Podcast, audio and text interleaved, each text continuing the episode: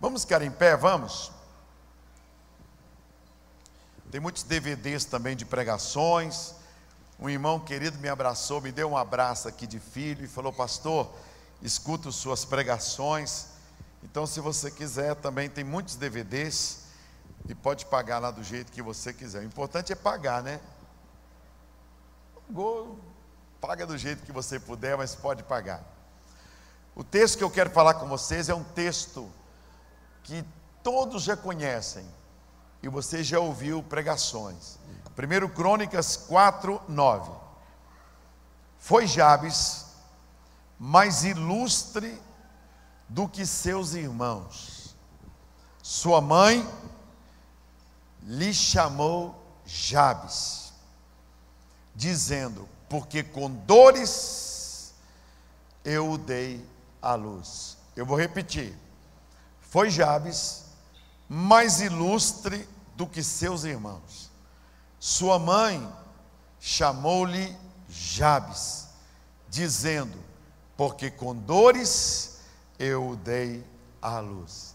Que o Espírito Santo nos ilumine, que o Espírito Santo nos capacite para nós não atrapalharmos a palavra de Deus e a vontade dele para esta noite. Em nome de Jesus. Podem se assentar. Esse dia ele nunca mais vai voltar. Não adianta eu querer que ele volte ou você querer que esse dia volte. Nunca mais. Jesus nos trouxe aqui nesse lugar. Ele nos trouxe aqui. Você não veio simplesmente porque você quis vir a esse lugar. Jesus te trouxe aqui. Diga aí para quem está do teu lado, Jesus te trouxe aqui, olha. Jesus nos trouxe aqui. É muito legal também você entender que a mensagem é revelada, essas canções tão lindas que nós ouvimos aqui, adoramos a Deus, parabéns. Esta noite, ela não é para o meu amigo. Primeiro, Deus quer falar comigo. Depois, Ele quer falar através de mim. Porque nós pensamos assim, meu marido tinha que estar aqui hoje. Meu primo tinha que estar aqui hoje. E aí, você não percebe aquela revelação para você. Então eu te desafio a compreender que esta noite, primeiro, é para você. Primeiro é para mim. Quando eu adorava a Deus ali com as canções, com as letras, você ministrando, eu pensei, isso é para mim. Isso é para mim. Depois, através de mim. Mas primeiro para mim. Primeiro quero receber essa palavra. E aí eu comecei a ser abençoado. Na hora que eu compreendi que aquilo era para mim. Esse texto aqui, ele, ele fala algo que nós brasileiros, nós brasileiros, precisamos aprender. O brasileiro não se preocupa muito com os nomes. O brasileiro não leva muito a sério essa questão de nome. Por isso que talvez esse texto ele você tenha lido e passado por cima dele muitas vezes. Mas os judeus, eles levavam muito a sério a questão do nome. Quando iriam colocar o nome numa criança, eles analisavam. Porque se tem uma coisa que nós recebemos Antes de nascer é o nome. Antes de nascer, alguém já está pensando no nosso nome. Os judeus eram assim. Os judeus se preocupavam com o nome. Os judeus, eles olhavam o nome. Eles pensavam no nome. O que, que significa esse nome? O que, que esse nome vai determinar para o futuro dessa criança? Os índios também. Os índios também são super preocupados com o nome. Os índios, pastor Carlão, pode esperar um pouquinho? Pode? Então tá. Olha aqui, então, o que, que acontece? Os índios também se preocupavam com o nome. Os índios, eles colocavam o nome no seu, no seu pequeno índio, exatamente pensando no futuro daquele pequeno índio. Na cultura das, das tribos indígenas, foram feitas pesquisas, e eles colocavam águia, por exemplo, grande leão. Então, aquele menino se tornava aquele gigante que o pai índio determinava. Agora, no Brasil, os nomes são muito relacionados com novela, parente, né, amigo, padrinho. Então, tem muitos nomes no Brasil que as pessoas nem se preocupam, só descobrem depois que já são velhos. O meu nome, por exemplo, Jorge, fazendeiro desonesto. É o mesmo nome Jacó, o mesmo nome Jacó. Mesmo nome Jacó, trapaceiro, usurpador, Deus me livre. Né?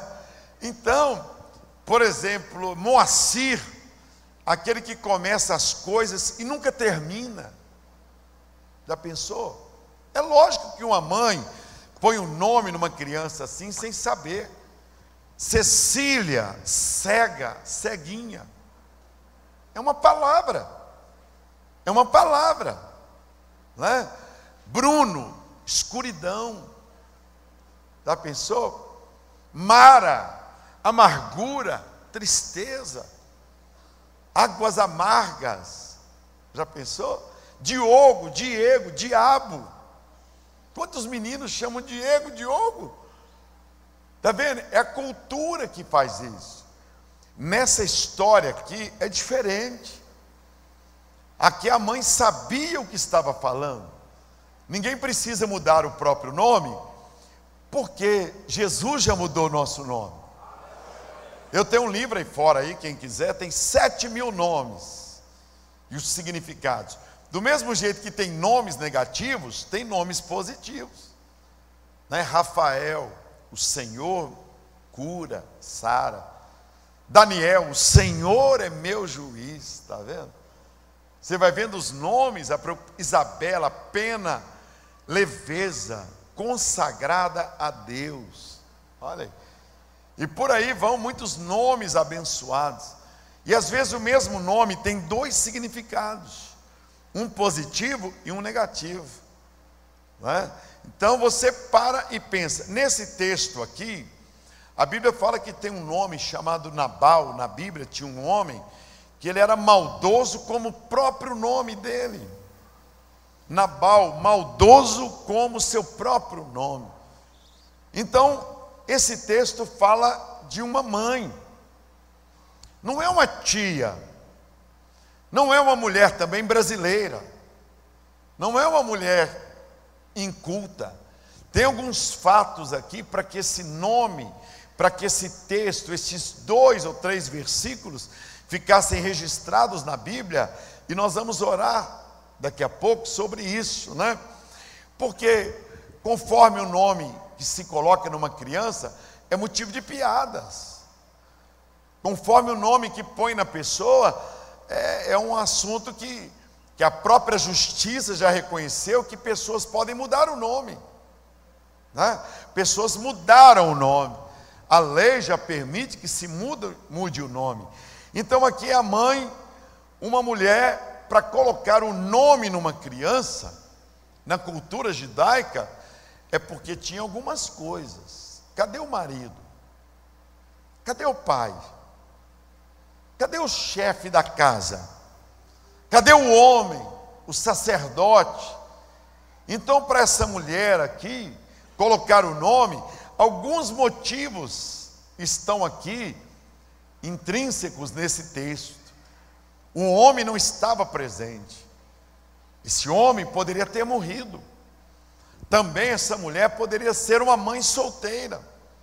Também pode ser que essa gravidez tenha provocado nela um eclâmpsia.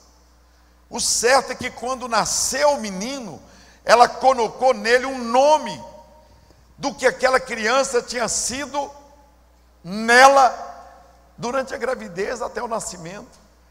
Ela chamou o menino de meu deserto, sequidão, motivo da minha dor.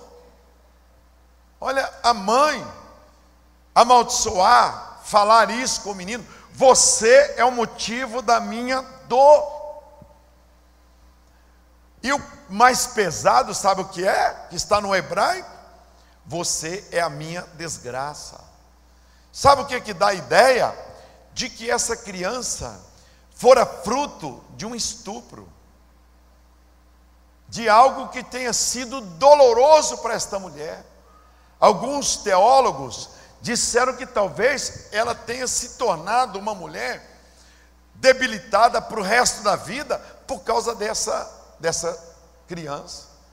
Então, quando ele nasceu, a mãe disse assim: Você é o motivo da minha dor, você é o motivo da minha desgraça. Poxa, o vizinho me amaldiçoar, tudo bem. O meu colega de serviço me xingar, tudo bem. O vizinho não gostar de mim, meu primo não gostar de mim, tudo bem. Uma pessoa lá, colega de trabalho, uma pessoa não gostar do pastor Gesto, não gostar de mim, não gostar dos nossos projetos, tudo bem. Mas a mãe, de mãe, eu espero só coisas boas. De mãe, eu só espero coisas maravilhosas. Vocês conhecem a história da mãe coruja? Sabe qual que é a história da mãe coruja? Vocês conhecem? Tinha um gavião que estava comendo os filhotes de pássaros. E a mãe coruja encontrou o gavião e disse: Olha, gavião, você está comendo os filhotes todo por aqui, mas eu quero que você saiba que eu tenho três filhotinhos por aí e eu tenho que sair do ninho para providenciar comida para os meus filhotes. Então o gavião falou: Não, dona coruja, eu não vou comer seus filhotes. Me diga como eles são. Aí ela falou: Eles são lindos, eles são maravilhosos. Quando você chegar no ninho, você vai saber que eles são lindos. O gavião falou: Tudo bem, pode sair e deixar seu ninho. A coruja saiu, deu uma volta. Quando ela voltou, ela não encontrou os três filhotes. Aí ela foi lá no gavião. Gavião, eu não te pedi para não comer os meus filhotes, e você prometeu para mim. Ela falou, mas eram três lindos. Ela falou, eu vi, foram três olhudos, feio. Ela falou, para você, para mim eles eram lindos. É aí que surge a mãe coruja. Né? Aqueles meninos que, que para a mãe só que ela é bonito. Você quer saber se você era bonito? Quer que eu te dê um segredo? Pergunte para sua mãe com quantos meses você começou a andar. Porque menino bonito começa a andar com dois anos, um ano e meio, porque todo mundo pega, que gracinha, que gracinha. E menino feio fica andando para lá e para cá. Minha mãe falou que eu já nasci andando, com três meses eu estava andando. Pergunta para quem está do teu lado, com quantos meses você andou, olha aí. Né? Tem gente que já nasce, o menino já nasce, já está dentro da barriga assim, ó. Três meses já está andando, olha. Menino feio anda para lá e para cá, mexe em tudo. O bonitinho fica gordinho, ninguém põe a mão nele, todo mundo põe a mão nele. Ele dá um passo, todo mundo, quem quer, gracinha? Então é isso aqui. Agora, de fora alguém amaldiçoar a gente, normal pastor é ladrão. Ah, o pastor ele aproveita dos outros. Gente de fora. Normal alguém passar e ver a igreja fazer uma análise, um julgamento precipitado sobre a gente. A gente compreende isso. Agora, uma mãe amaldiçoar, uma mãe chamar o filho de minha desgraça, aí já é diferente. Aí já é um negócio complicado. Por isso que esse texto está na Bíblia. É para você fazer uma análise. Que quem disse que esse menino aqui era uma desgraça foi a própria mãe dele. Então você e eu, ou você vive segundo o que você crê, ou você vai viver segundo o que os outros dizem sobre você. Ou você vive a vida que Deus tem para você, ou você vai ser uma pessoa que vai depender das opiniões alheias. Ou você trilha o caminho que Deus determinou para você, ou você vai viver segundo as opiniões de colegas de trabalho. Há muitos anos atrás, eu fui pregar numa igreja presbiteriana, numa cidade chamada Campo Belo, que até amanhã à noite, é, coincidentemente, eu vou estar nessa cidade. E eu fui pregar nessa cidade há muitos anos atrás, eu preguei a mensagem sobre águia ou galinha. E vieram à frente três adolescentes, três jovens. Eu falei: quem tem um sonho, vem à frente. Presbiteriano para ir à frente não é fácil. Né? Mas eles foram, três jovens. E aí eu perguntei para o primeiro menino, que estava ali à frente, qual era o sonho dele, o desejo da alma dele. Ele disse assim: Eu quero ser polícia federal. Poxa, polícia federal? A igreja aplaudiu. Ah, bater palma. O outro menino, também bonito, menino arrumado. Eu perguntei: O que, é que você quer ser? E ele disse assim: Eu quero ser jogador de futebol. Quero jogar futebol. A igreja aplaudiu. E entre eles estava, eu conto isso no Brasil, talvez eu tenha até contado aqui, veio um, um menino, um menino escurinho, bem escurinho, bem pretinho. E aí eu perguntei para ele: o que, que você quer ser? Ele disse: eu quero ser médico. Aí a igreja não aplaudiu.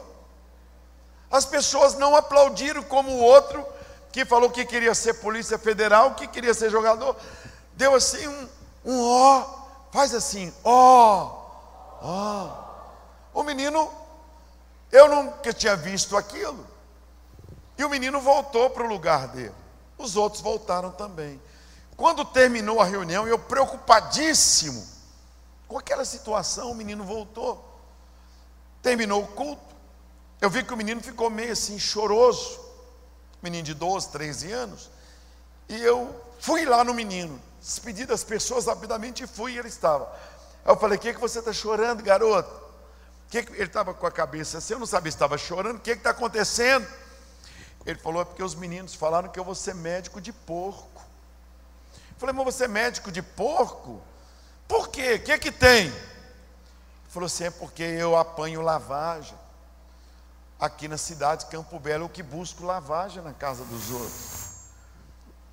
E ele tinha, ele falou: Eu tenho um carrinho e eu busco lavagem. Quando eu voltei, pastor, os meninos estão rindo de mim, porque eu falei que eu seria médico. Aí eu orei para ele e falei: Olha, você vai viver segundo o que os outros dizem, ou segundo o que você passa a crer. Abençoei ele. Hoje, esse menino, eu não sei onde está o que seria a Polícia Federal. Eu não sei onde está o outro que diz que ia ser jogador de futebol. Eu sei onde está esse menino. Ele estudou, passou no vestibular em medicina e hoje ele é um dos maiores médicos lá da igreja que eu sou pastor, um cirurgião que para você encontrar e ter uma uma cirurgia dele você vai esperar dois anos. Para um carrão importado na porta da igreja, almoça sempre na nossa casa, doutor Marcelo. É uma das pessoas mais abençoadas que existe, porque ele parou de ouvir o que os outros dizem sobre a cor da pele dele, sobre a vida dele, sobre o interior. Ele fez estágio com o Ivo Pitangui. Hoje ele é dono de uma clínica.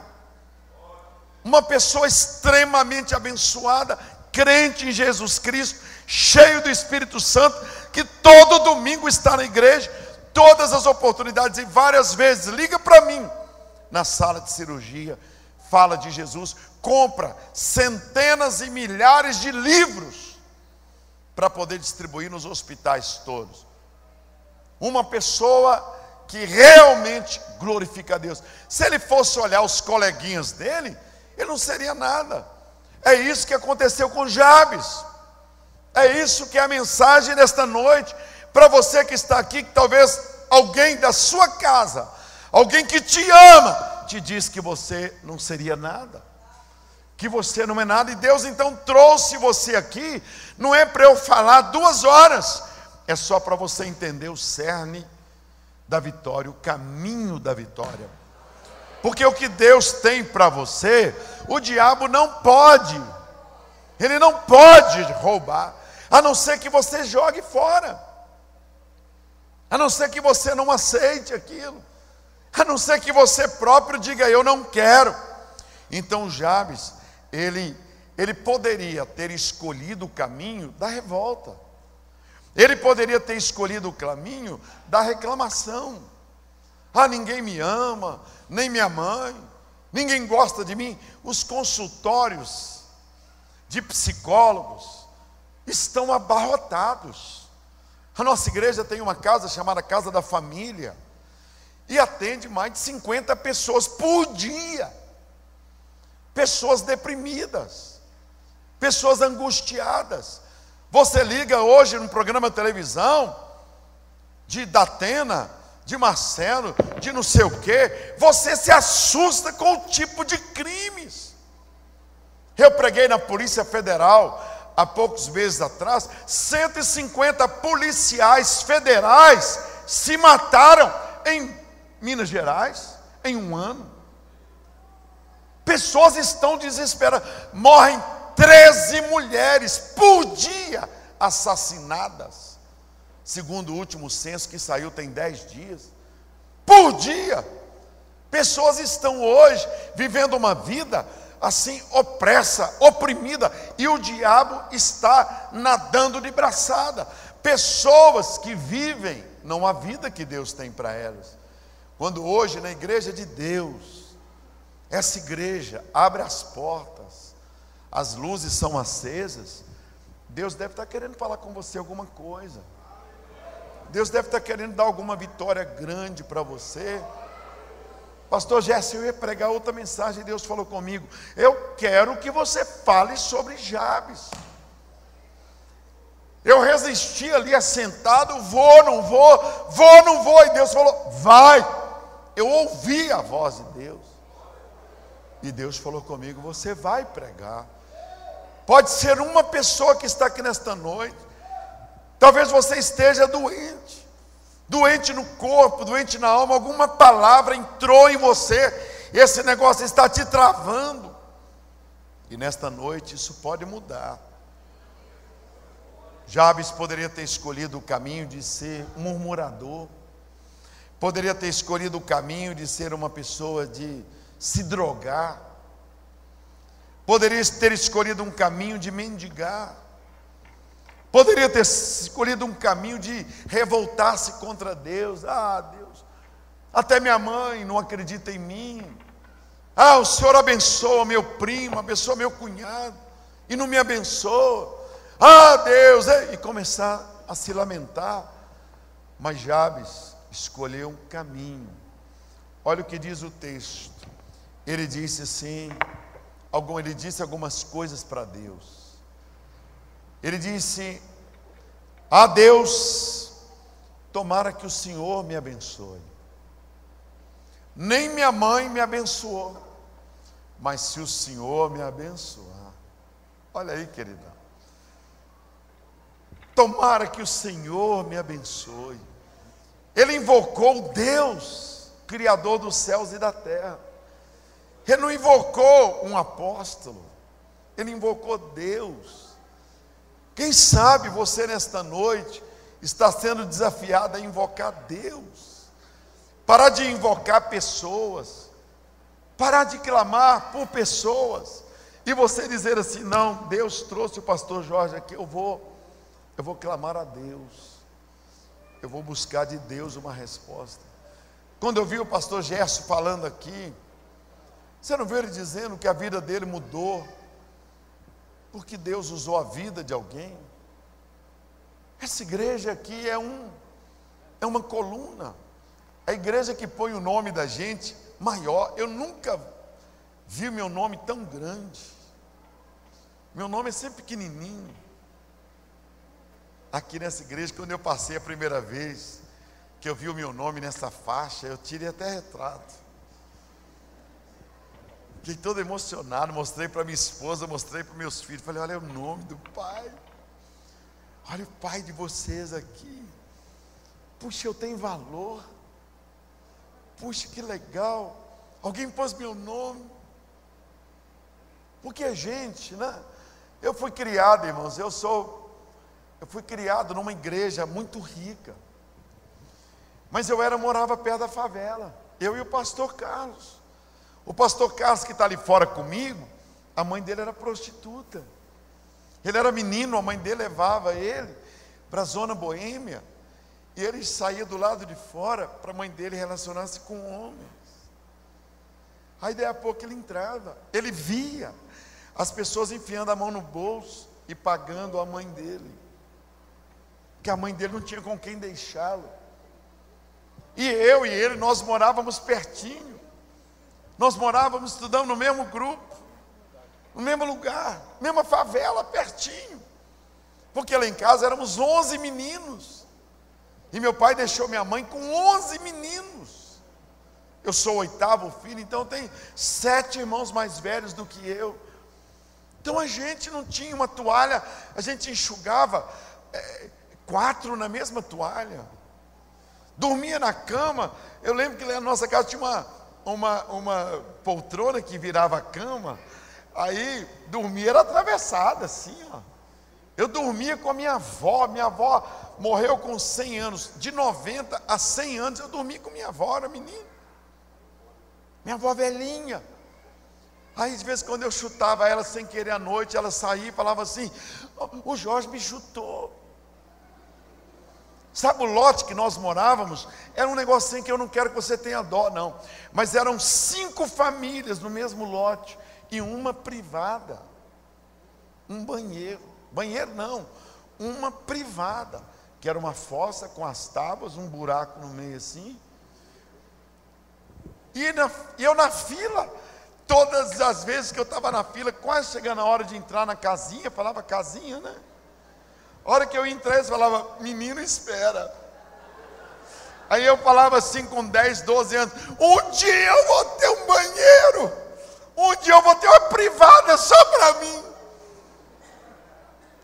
E a gente ia para o mato mesmo, tinha um mato lá perto. Então as, as pessoas não acreditam. Quando eu tirei o diploma no grupo escolar Américo René Janete, a mesma, o mesmo grupo que o Carlos estudava, o pastor Carlos está ali fora. Eram três turmas de 50 alunos na sala. Eu tirei a nota mais alta. Eu tinha tomado bomba no primeiro ano. Porque o meu pai tinha deixado minha mãe, então eu entrei para o grupo. Lógico que eu levei pau. Mas aí, no segundo ano, eu já estava melhor. Eu repeti o primeiro ano, consegui tirar o diploma, fui receber a medalha. Ninguém acreditou, nem minha mãe. Você tirou nota, mas eu não acredito. Falei, mãe, eu vou ser homenageado no Senai. Não acredito. Por quê? Porque não tinha alimentação direito. Não tinha acompanhamento. Não tinha, era uma escola pública. Hoje, quando eu vejo o que, que Deus fez comigo, o que, que Deus fez com a minha vida, Deus, Ele é especialista em transformar algo que não é em alguma coisa de valor, você tem que entender isso. Jabes não era, mas ele se tornou mais ilustre do que seus irmãos. Ele não era, não era para ser, não era para ser não tinha condições de ser. E ele orou então a Deus: Ah, Deus, se o Senhor me abençoar. Ah, Deus, se o Senhor me abençoar. E se o Senhor arrancar a cerca e as limitações que eles puseram para mim, se o Senhor alargar as minhas fronteiras, se o Senhor, porque eles dizem assim, você só vai até ali, você não vai passar. Aí sabe o que ele falou? Senhor, alargue as minhas fronteiras, estique para lá, coloque esse negócio mais longe. Ah, Deus, quem sabe tem alguém aqui que está sonhando em ter condições de pagar uma faculdade para os filhos. Quem sabe Deus tem alguém aqui que nesta noite o Senhor vai dar aquele visto que estava esperando.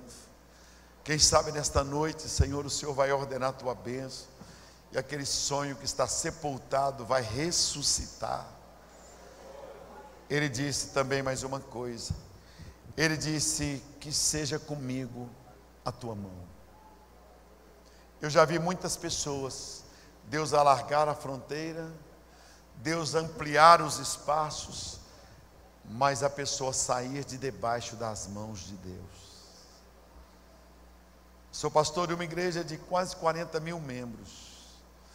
Todos os meses são acrescentados na igreja 500 novos membros. Hoje eu estava na penitenciária. O Bruno, aquele goleiro, me ligou. Tem uma semana que ele está me ligando. Ele está na cadeia. Bruno, goleiro do Flamengo. Pastor Jorge, pelo amor de Deus, vem aqui, vem aqui. E hoje eu fui com uma promotora lá da igreja, com uma delegada e um jovem. E quando eu cheguei lá na cela, vi o Bruno. Ele me abraçou. Falou, pastor, o que, é que eu fiz com a minha vida, pastor? Eu entrei na penitenciária e vi aquilo. Eu falei, Deus, um rapaz que era capitão do Flamengo, capitão do Atlético Mineiro, queria disputar a Copa do Mundo.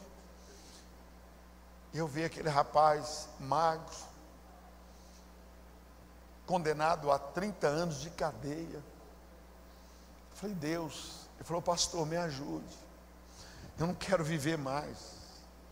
Falei, Bruno, se você quiser, Jesus tem poder tirar você daqui. Falou, pastor, eu errei demais. Falei, paga o que você tem que pagar para a justiça.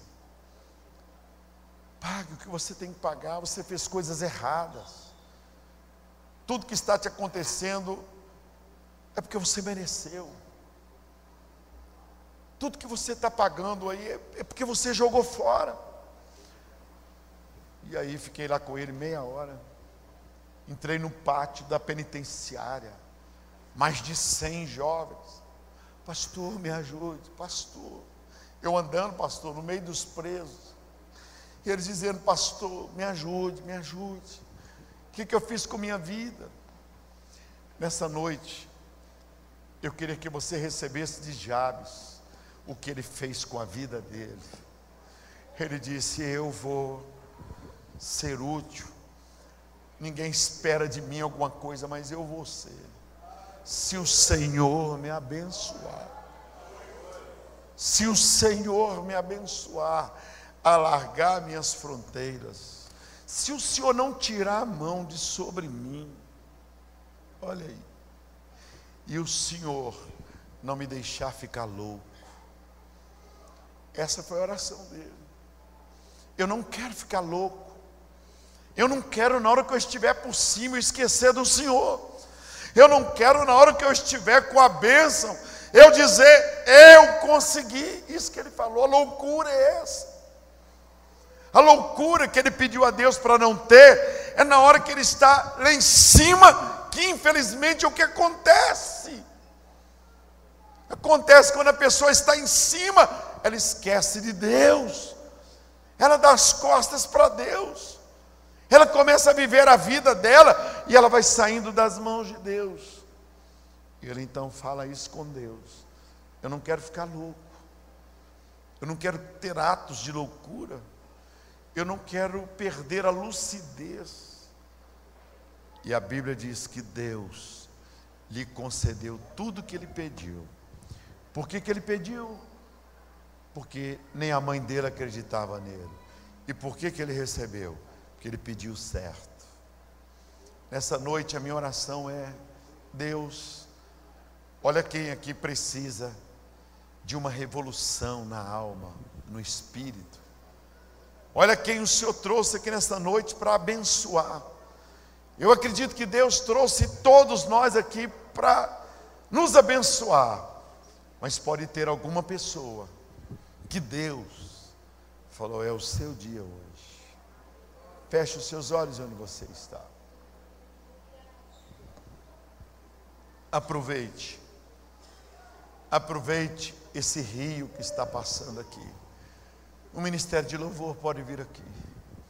Aproveite esse rio. Não é todo dia que esse rio vai passar. Não é todo momento que esse rio passa. Aproveite esse momento agora e diga: Deus, agora tem uma coisa também. Sabe o que? A mãe dele não acreditava nele, mas ele acreditava nele. Ele acreditava nele e ele acreditava em Deus, Pastor Silvio. Alguém não acredita na gente, mas pelo menos a gente tem que acreditar. Feche os seus olhos onde você está. Fale, Deus, por que, que eu vim aqui nesta noite? Tem uma mulher na Bíblia que ela saiu de casa e disse assim: se eu conseguir tocar na orla do manto de Jesus, eu ficarei curado. Ela saiu de casa com esse pensamento: se eu tocar na orla do manto de Jesus, eu ficarei curada. Sabe, gente, é sair de casa com um alvo definido. É sair de casa sabendo que vai ser abençoado. Sair de casa sabendo que alguma coisa vai acontecer e que você vai voltar para casa com a vitória é você entrar na casa de Deus e dizer assim: Deus, eu estou aqui no meio dessa multidão, mas eu quero que do Senhor saia poder para mim. Não é do pastor Jorge, não é de outro homem, é do Senhor que saia poder do Senhor para mim. Bem baixinho, baixinho. Esse é o momento de meditação. Só você e Deus. Só você e Deus. Só você e Deus. Eu quero fazer duas orações. Enquanto o instrumento vai tocando bem baixinho assim, sem voz, só isso. Só você e Deus.